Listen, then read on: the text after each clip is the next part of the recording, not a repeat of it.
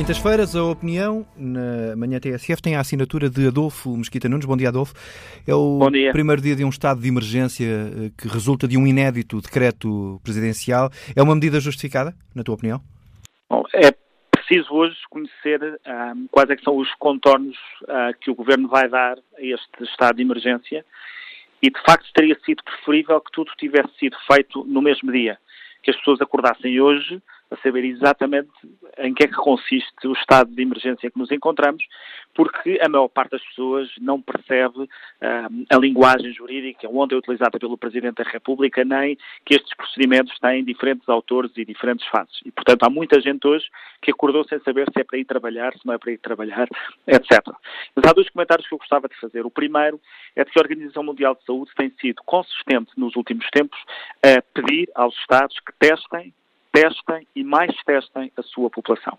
Isto porque este vírus propaga-se muito, uh, de forma muito silenciosa, por muita gente que está assintomática ou que tem sintomas tão leves que nunca chegam a ponderar se estão com, uh, infectados com Covid-19. E, portanto, a inexistência de testes massivos capazes de identificar estes assintomáticos ou estas pessoas com sintomas leves a inexistência disto faz com que a propagação aconteça de forma mais rápida. E eu não vejo do nosso, no nosso Estado, nem neste estado de emergência, diligências no sentido de massificar os testes de acordo com as sugestões da Organização Mundial de Saúde. Será com certeza necessário fazer um investimento, será com certeza necessário gastar algum dinheiro, mas ele será infinitamente inferior àquelas que são as consequências na economia portuguesa um, e mundial uh, desta, desta infecção. E esse seria o meu segundo comentário relativamente ao estado de emergência. Parece, enfim, parece notar-se um certo consenso social na necessidade deste estado de emergência.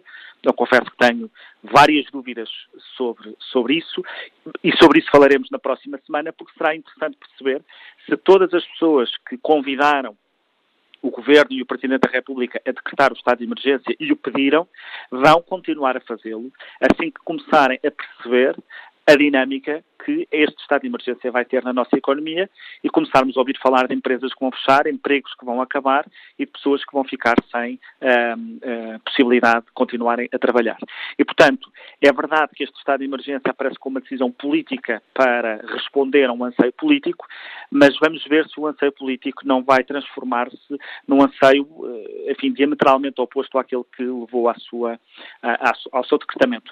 Mas, enfim, teremos tempo de falar sobre isso na próxima, na próxima semana Tendo que o Adolfo é, é, advogado, toda a gente está a colocar a carga jurídica em relação a esta matéria, ou seja, que se não houvesse decreto de estado de emergência, eh, algumas das medidas que estão a ser adotadas ou que são necessárias ser adotadas pelo Governo poderiam ser consideradas ilegais. Isso é uma, uma, uma boa justificação, ou seja, o fator preventivo que ontem falava o Presidente da República?